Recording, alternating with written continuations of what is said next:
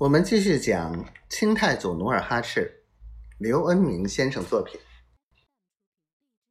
佟甲氏听了极受感动，他放下手中的针线，又拨亮了油灯，劝说道：“你说的极是，男子汉应该有男人的志气。人生在世，不能枉度岁月。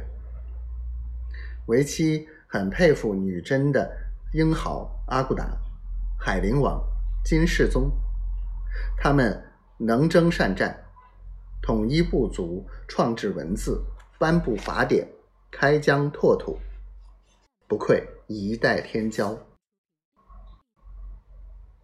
那你愿不愿我也做一代天骄？努尔哈赤丢下烟袋，凑近妻子，抓住她的手问。佟甲氏脸儿红了红，娇媚的说：“当妻子的，谁不望夫成龙？有哪个愿丈夫当个大狗熊？”说着，佟甲氏轻轻的拍打着努尔哈赤的脊背，轻轻摇了几下。努尔哈赤见妻子如此通情达理。就猛地站起来，慷慨激昂地说：“那我明天就招兵买马，轰轰烈烈的干他一场，重振大金的红叶。你当我的大福晋，不知你意下如何？”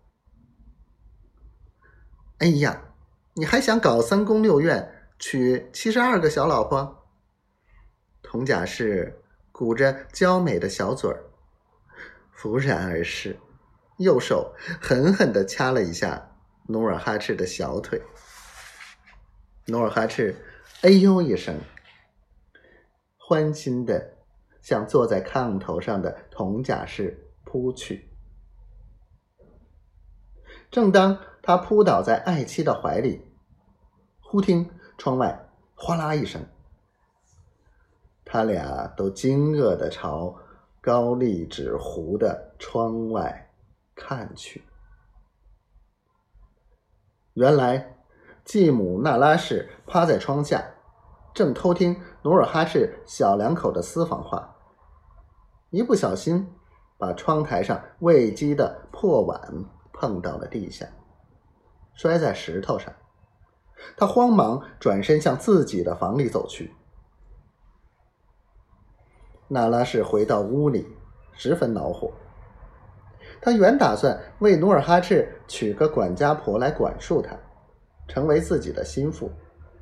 没料到结婚不几天，两个人就这么情投意合，夫唱妇随，恩恩爱爱。那拉氏失望了。